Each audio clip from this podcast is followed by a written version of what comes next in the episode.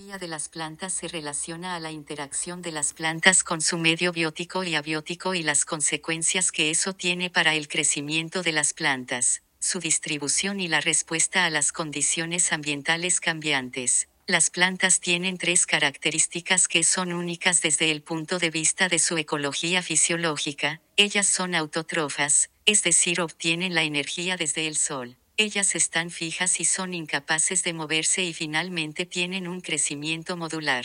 El crecimiento de las plantas depende de cuatro recursos críticos, luz, dióxido de carbono, nutrientes minerales y agua. La luz junto a las enzimas ricas en nitrógeno que están presentes en la hoja produce la fotosíntesis que permite la asimilación de dióxido de carbono y transformarlo en carbohidratos. El ingreso de fósforo y nitrógeno a la planta permite su crecimiento y comúnmente ambos son factores limitantes para el crecimiento de las plantas. La asociación simbiótica de las plantas en las raíces con bacterias y hongos permite la absorción del nitrógeno. La mayoría del intercambio de agua que ocurre en las plantas se ve relacionado a la transpiración que produce la hoja a través de los estomas donde se intercambia el vapor de agua por el ingreso de dióxido de carbono. El agua se mueve a través de las plantas por un fenómeno denominado cohesión y tensión y sube desde las raíces en la medida que el agua se va evaporando en las hojas. Dentro de las plantas hay relaciones costo-beneficio que permiten entender su capacidad de adaptarse a distintos ambientes y su distribución constituyendo los principales biomas que hay a escala planetaria. El cambio climático está produciendo alteraciones a las condiciones ambientales en las que habitan las plantas, lo que por ende está afectando la fisiología y capacidad de sobrevivencia de las plantas al igual que otras especies como insectos y griega